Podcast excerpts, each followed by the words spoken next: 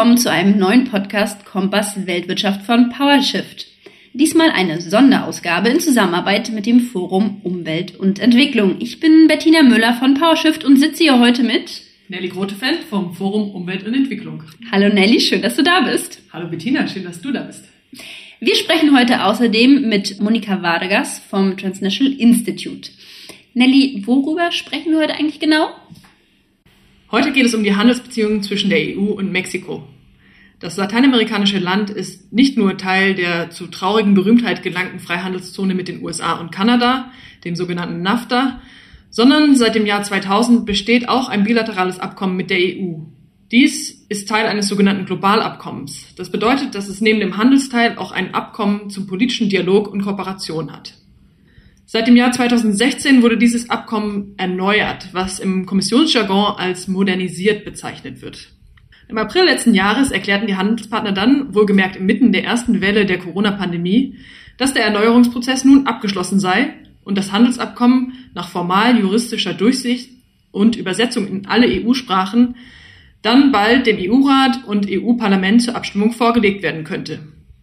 Noch ist es nicht zu dieser Abstimmung gekommen, Allerdings heißt es von offizieller Seite, dass das nun erneuerte EU-Mexiko-Handelsabkommen das erste Abkommen sein könnte, mal abgesehen vom Brexit-Abkommen, das im Jahr 2021 den EU-Institutionen zur Abstimmung vorgelegt werden wird. Doch was bedeutet denn jetzt eigentlich diese Modernisierung? Was gibt es denn Neues in diesem Abkommen, Bettina?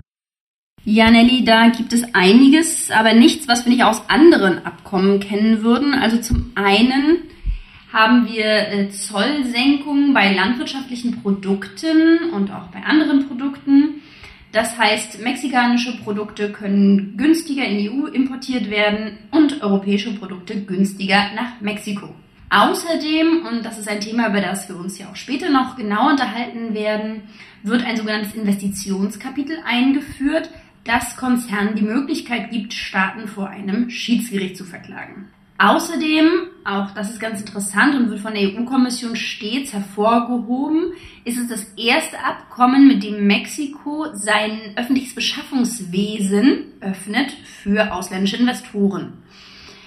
Und es verpflichtet Mexiko auch zur Unterzeichnung des Internationalen Verbandes zum Schutz neuer Pflanzenzüchtungen, UPOV 91. Das kennt man häufig, weil es viel dafür kritisiert wurde, der Privatisierung von Saatgut Vorschub zu leisten und damit auch die Ernährungssouveränität einzuschränken. Außerdem gibt es ein Nachhaltigkeitskapitel und ein Antikorruptionskapitel, die jetzt Einzug finden in dieses Abkommen. Gerade über das Nachhaltigkeitskapitel, Nelly, werden wir uns ja später noch genauer unterhalten. Wir wollen also jetzt zusammen ein bisschen in dieses Abkommen eintauchen und zusammen erforschen, was es denn mit dieser ominösen Modernisierung auf sich hat und vor allem, was waren und sind die Folgen des Abkommens für die Menschen vor Ort in Mexiko? Bevor wir einen Ausblick in das neue Abkommen wagen, denke ich, wir schauen einmal kurz zurück, denn Handelsabkommen gehen ja immer mit dem Versprechen einher, dass sie der Schlüssel zu mehr Wohlstand sind.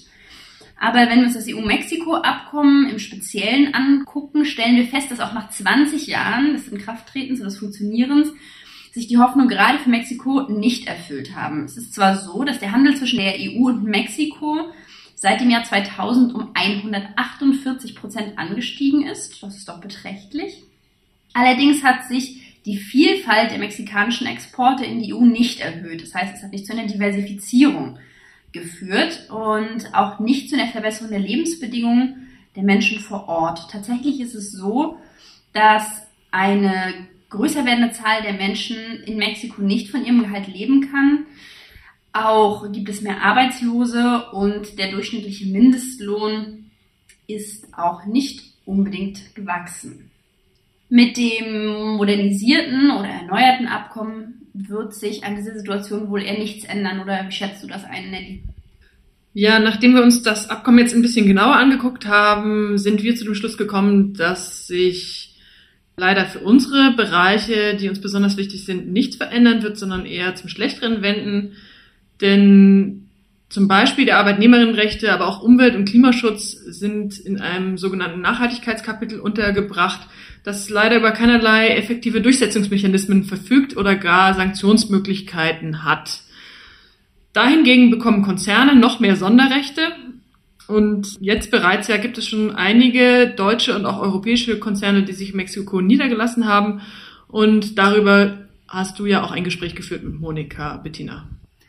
Genau, das Gespräch mit Monika habe ich vor der Sendung aufgezeichnet.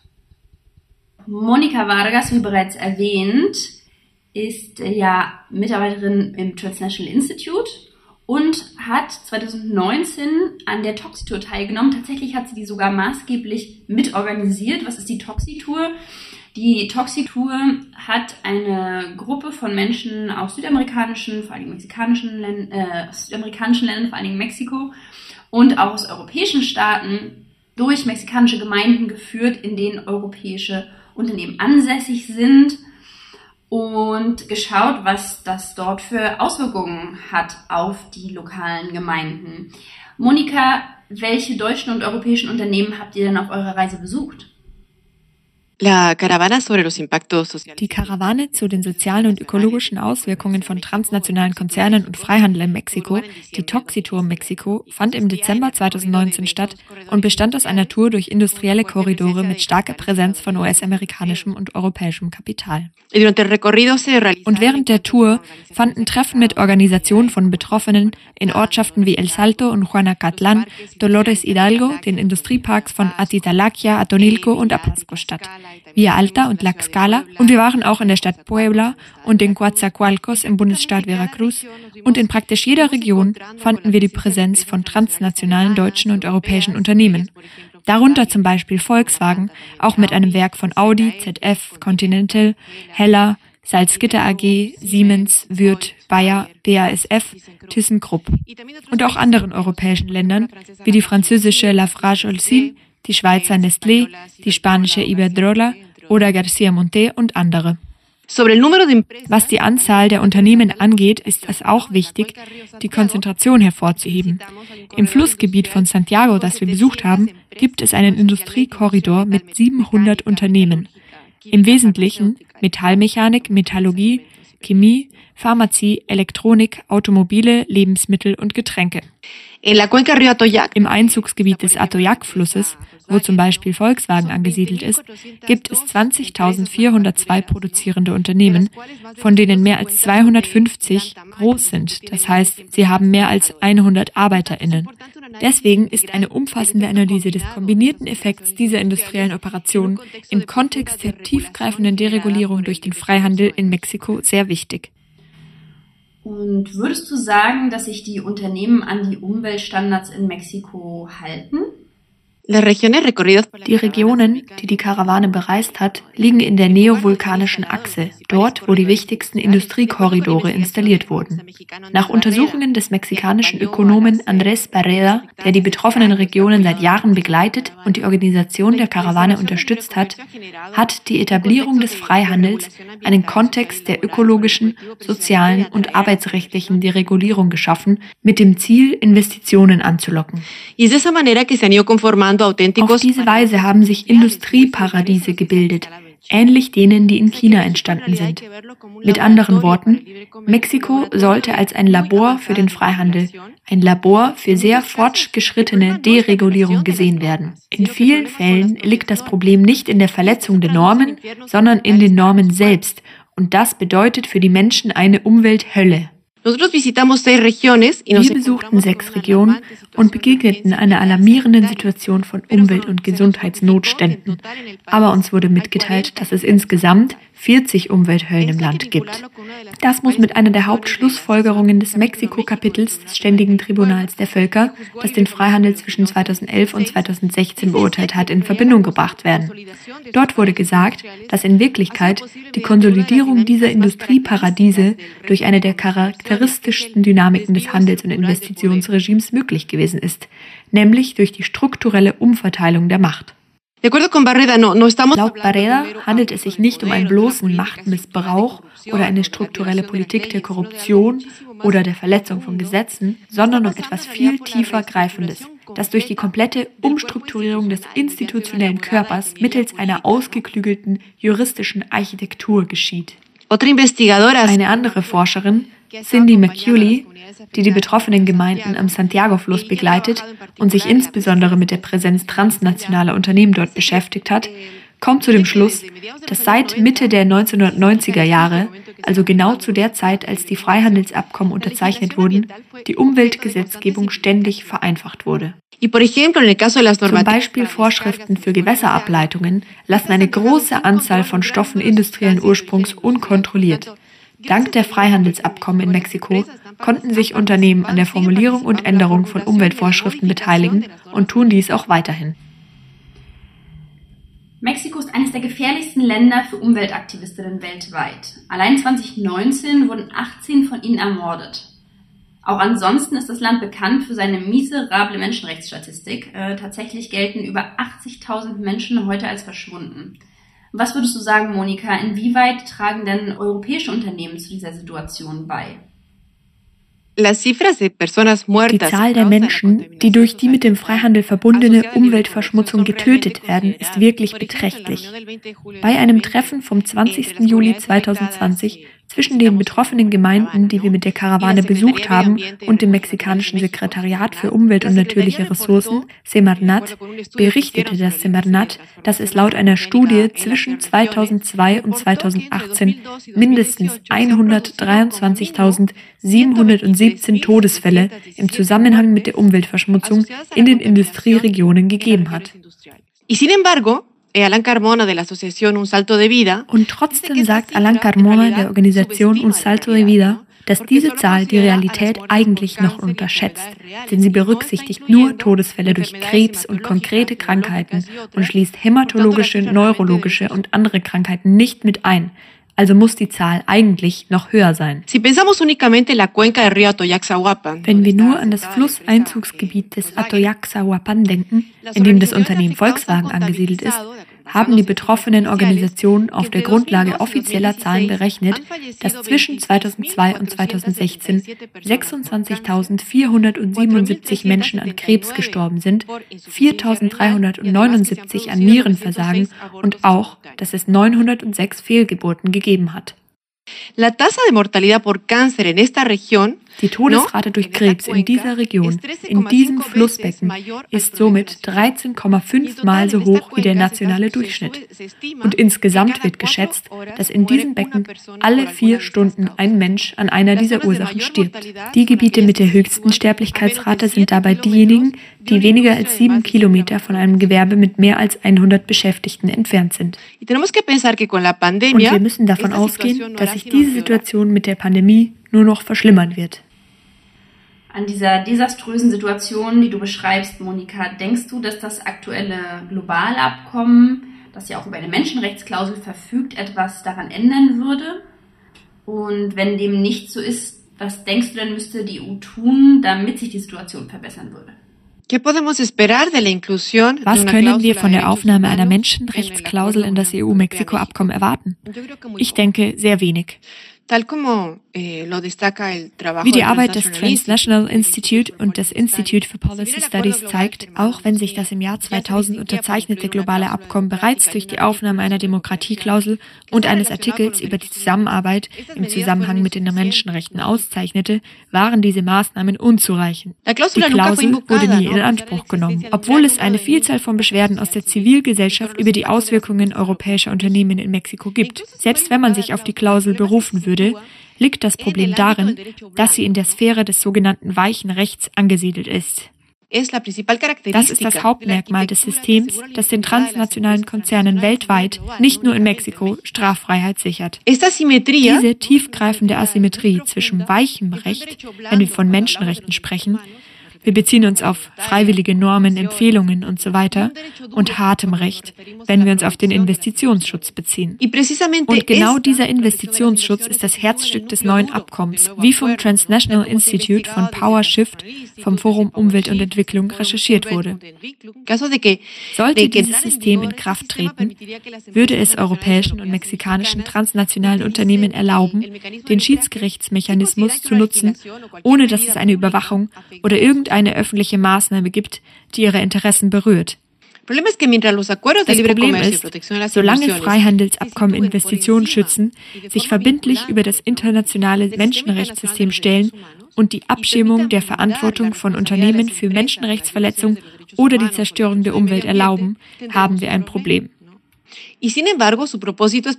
Und doch ist ihr Zweck genau das, sodass wir nicht nur nicht zulassen können, dass weitere Abkommen unterzeichnet werden, sondern wir wollen den Prozess der Vereinten Nationen vorantreiben, die derzeit einen verbindlichen Vertrag aushandeln, der über diesem Handels- und Investitionsregime stehen und transnationale Unternehmen zur Einhaltung der Menschenrechte verpflichten soll.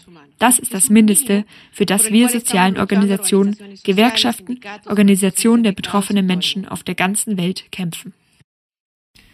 Ja, das ist tatsächlich ein Problem, denn an der beschriebenen Situation wird sich auch mit dem neuen Abkommen nichts ändern, denn wie gesagt ist das Nachhaltigkeitskapitel ja weitestgehend wirkungslos, da es nicht verpflichtend ist und vor allen Dingen nicht durchsetzungsstark. Auch die Menschenrechtsklausel, die wohlgemerkt schon in dem alten Abkommen bestand und nicht überarbeitet wurde, wird dabei keine Abhilfe schaffen. Denn in den letzten 20 Jahren, in denen das alte Abkommen bereits in Kraft war, ist sie trotz ausreichender Gründe nie zum Tragen gekommen. Während also Umwelt, Menschenrechte und Arbeitsstandards bestenfalls eine Nebenrolle in dem Abkommen spielen, erhalten Konzerne weitgehende Klagerechte vor einem speziell für sie eingerichteten Investitionsschiedsystem. Sehr ähnlich den bekannten Schiedsgerichten, die wir auch Investor-Staat-Schiedsverfahren nennen oder auch als Konzernklagerechte kennen. Bettina, vielleicht kannst du noch mal kurz uns erklären, wie dieser Mechanismus eigentlich richtig funktioniert. Nichts lieber als das, Nelly. Wie funktioniert der Investor-Staat-Schiedsmechanismus? Und zwar ist es so, dass aufgrund von bilateralen Investitionsabkommen und auch aufgrund von Investitionskapiteln in Handelsabkommen, wie jetzt dem zwischen der EU und Mexiko, Investoren, Unternehmen, ausländische Unternehmen starten vor einem internationalen Schiedsgericht, wie beispielsweise dem ICSID, das zur Weltbank gehört, verklagen können. Das können Sie machen, wenn Ihnen beispielsweise eine staatliche Regulation nicht gefällt, weil die Geschäftstätigkeiten dieses Unternehmens bzw. ihre Gewinne, auch die erwarteten Gewinne, einschränken würde. Dann äh, können Sie diesen, ein Schiedsgericht anrufen und offiziell eine Klage einreichen und diese Klage wird dann von drei sogenannten Schiedsrichtern, Schiedsrichterinnen, das sind eigentlich Anwälte, Anwältinnen verhandelt, sprich keine richtigen Richter. Und zwar auch hinter verschlossenen Türen. Also unser Eins hat da gar keinen Zugang zu und erfährt dann maximal über die wenigen veröffentlichten Dokumente, was da eigentlich passiert. Im Großteil der Fälle, also in der Mehrzahl, wird auch positiv für den Investor beschieden, sei es, weil sich der Staat mit dem Investor einigt oder weil eben ein Schiedsgericht eine entsprechende Entscheidung fällt zugunsten des Investors. Und diese Entscheidungen können dann schon mal in die hunderte Millionen bis zu Milliarden an Entschädigungszahlungen gehen, die Staaten für diese Klagen bezahlen müssen. Doch bereits jetzt bestehen schon diese sogenannten Sonderklagerechte im Rahmen von bilateralen Investitionsverträgen zwischen 15 EU-Staaten und Mexiko. Das neue Abkommen, das modernisierte Abkommen mit dem Investitionskapitel würde somit aber auch diese Sonderzugänge auf zwölf weitere Mitgliedstaaten ausweiten. Zudem ist es deutlich schwieriger, aus einem Handelsabkommen auszusteigen als aus einem bilateralen Investitionsabkommen. Die Hürde wird also nochmal erhöht und die Möglichkeit zu Investitionsklagen damit verfestigt. Ähm, die bereits bestehenden Abkommen haben auch schon zu Investorenklagen geführt. Mexiko, das ohnehin zu den meist verklagtesten Ländern weltweit zählt, wurde bereits neunmal von europäischen Investoren verklagt und mexikanische Investoren wandten sich bereits zweimal gegen europäische Länder. Einige Klagen europäischer Unternehmen sind dabei durchaus skandalös. Bettina, du hast für uns mal reingeschaut. Was ist denn so dabei und was fandest du eigentlich so am frappierendsten? Ja, und zwar einer der Fälle, die ich doch spektakulär finde, ist der der spanischen multinationalen Firma Abengoa. Die hatte eine Giftmülldeponie ganz in der Nähe ähm, einer kleinen Lokalität, Simapan hieß die, ähm, installiert und äh, die war auch nur zwei Kilometer von einem Natur Naturschutzgebiet entfernt. Und diese Giftmülldeponie wurde aber 2009 aufgrund der sozialen Konflikte, aufgrund der Proteste und auch aufgrund der Gesundheitssituation der Bevölkerung von den lokalen Behörden dort gestoppt. Daraufhin verklagte Abengoa Mexiko vor einem Schiedsgericht und bekam auch Recht. Äh, Mexiko wurde dann dazu aufgefordert, 45 Millionen Dollar als Entschädigung an Abengoa zu zahlen und setzte diesen Stopp der Giftmülldeponie mit indirekter Enteignung gleich. Warum ist das jetzt äh, so ein spektakulärer Fall? Mal abgesehen davon, dass es äh, natürlich an sich schon fürchterlich ist, wenn eine Giftmülldeponie in der Nähe einer Gemeinde eröffnet wird. Also zum einen ist es so, dass die Mapan sowieso schon als eine der vergiftetesten Orte der Welt gilt. Tatsächlich wird sie auch als mexikanische Stadt des vergifteten Wassers bezeichnet. Das heißt, man wusste schon, ob der Auswirkungen dieser Giftmülldeponie auf die Situation dort vor Ort.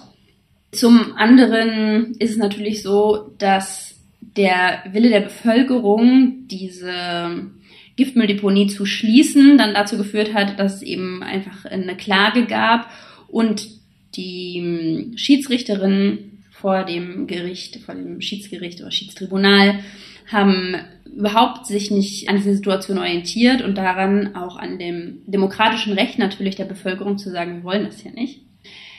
Und zum anderen äh, ist es ganz spannend zu wissen, dass tatsächlich Abengoa damals nur 12 Millionen Dollar überhaupt investiert hatte in diese Giftmülldeponie. Bekommen haben sie nachher aber 45 Millionen, sprich mehr als das Dreifache.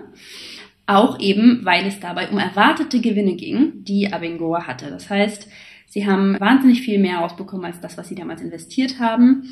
Und für ähm, die Provinz Hidalgo, in der sich Simapan befindet, bedeutete das dreimal sein BIP. Also das ist schon auch eine horrende Summe damals äh, für die Provinz Hidalgo gewesen.